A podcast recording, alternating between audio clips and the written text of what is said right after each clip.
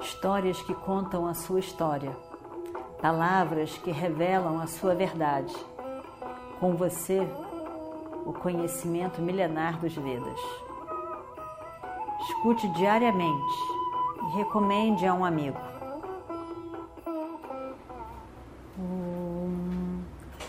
Vakratunda Mahakaya Surya Koti Samaprabha Nirvignam Kurume Deva Sarvakaryeshu Sarvada Continuando então a nossa história do Mahabharata. Segurou no cabelo, não deixou ele soltar de maneira nenhuma. Colocou ele no carro e disse: Você não pode fugir eu não vou deixar você embora. Se você estiver com medo, tudo bem. Você seja o meu charreteiro. Eu luto no seu lugar. Sente aqui no meu lugar. Pegue os cavalos. E conduza esses cavalos. Eu luto. Eu luto. Você pode confiar em mim completamente. Eu tomarei cuidado com você. Eu cuidarei de você. Não tem razão para você ter medo, ó príncipe. Nada nem ninguém vai te machucar enquanto eu estiver aqui. E lembre-se, você é um kshatriya. Você é um guerreiro. Você não pode fugir do campo de batalha.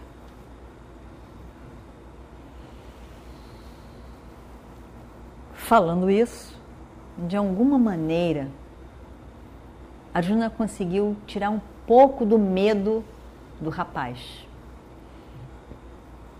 Fez ele sentar, segurar as rédeas sentar no lugar de charreteiro e ficou ali. Ele mesmo sentou atrás, decidido a ir para o campo de batalha. Mas Arjuna pensou: eu preciso do meu arco e da minha flecha. Como que eu vou lutar assim? Eu preciso. Ele pensou na Gandiva dele. E aí ele decide ir lá naquela árvore. Lembram da árvore onde eles botaram as armas todas amarradas lá em cima, como se fosse um corpo? Né?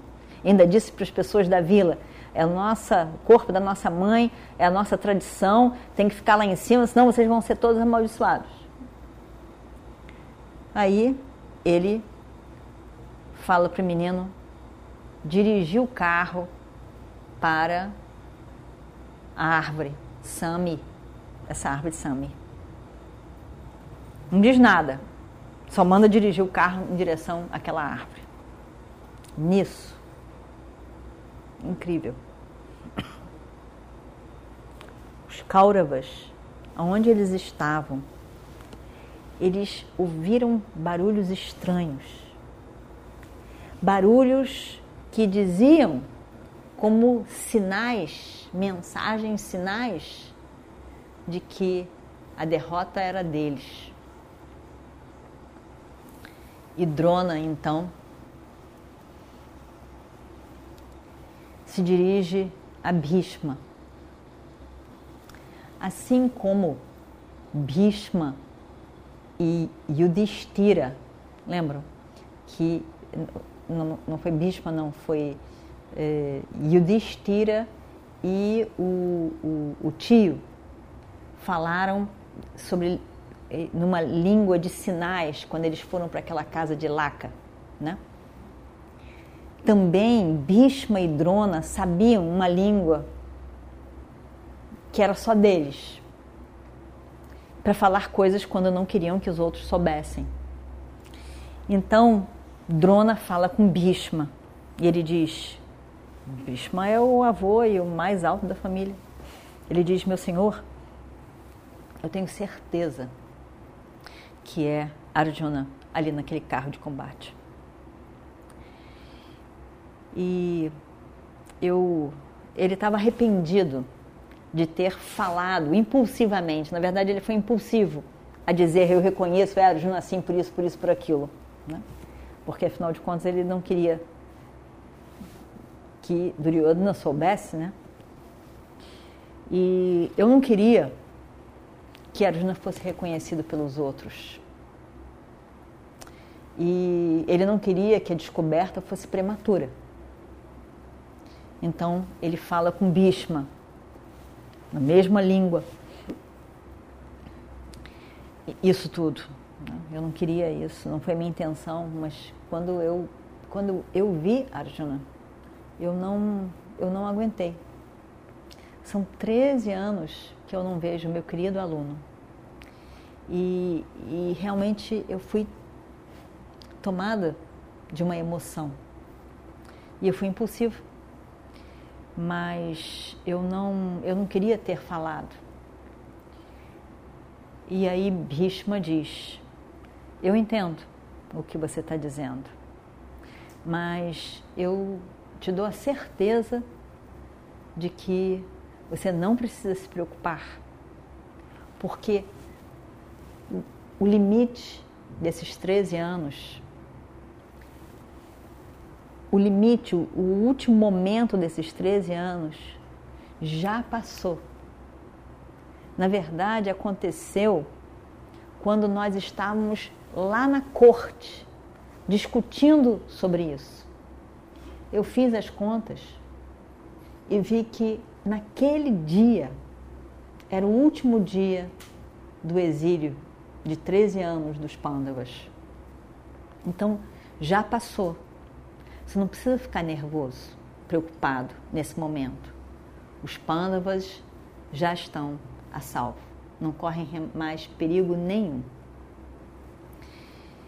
Mas é, eu não queria dar essa informação naquela ocasião, porque eu queria que Duryodhana aprendesse uma lição.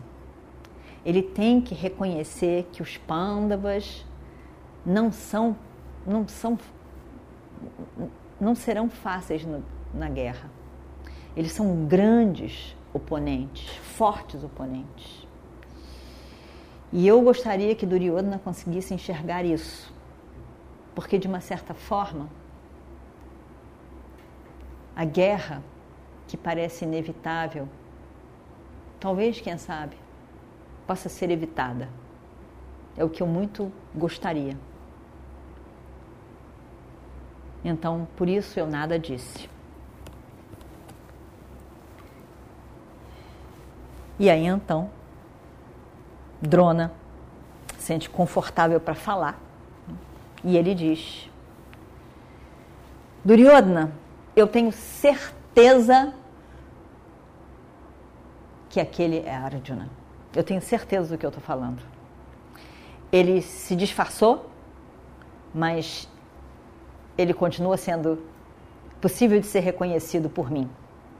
É Arjuna, o grande arqueiro que não tem igual neste mundo. Ao dizer isso, ele também estava implicando com Duryodhana e com Radeya na tentativa de que Duryodhana botasse pé no chão, mas Duryodhana fica uma fera mais uma vez. Grande é a minha emoção por ver o meu Arjuna depois de 13 anos. E as lágrimas começam a escorrer nos olhos de Drona. E ele olha ele olha para aquele aluno querido e as lágrimas caem dos olhos dele.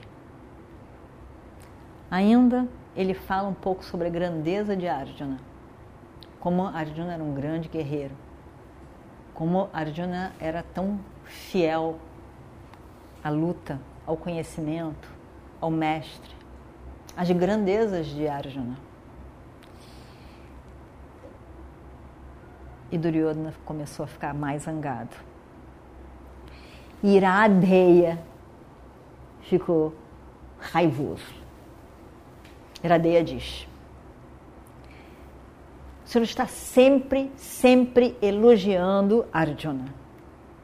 sempre, sempre, sempre cantando as glórias de Arjuna. Isso não para nunca. Ele está uma fera.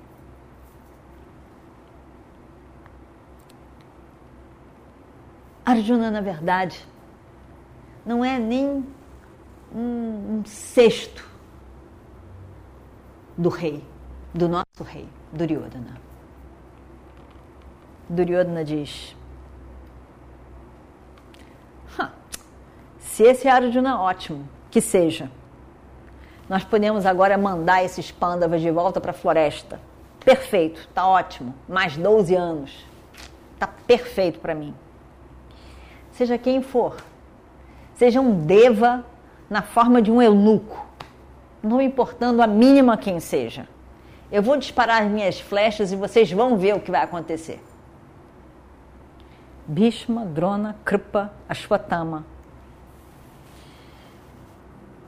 gostaram de ouvir as palavras de Duryodhana, de força, de decisão, de coragem.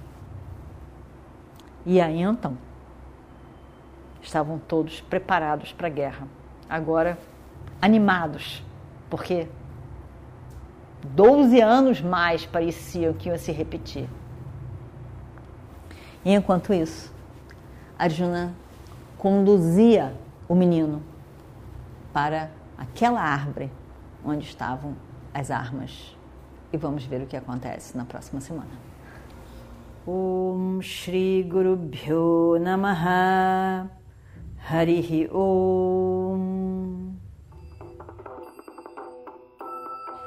Histórias que contam a sua história, palavras que revelam a sua verdade. Com você, o conhecimento milenar dos Vedas. Escute diariamente e recomende a um amigo.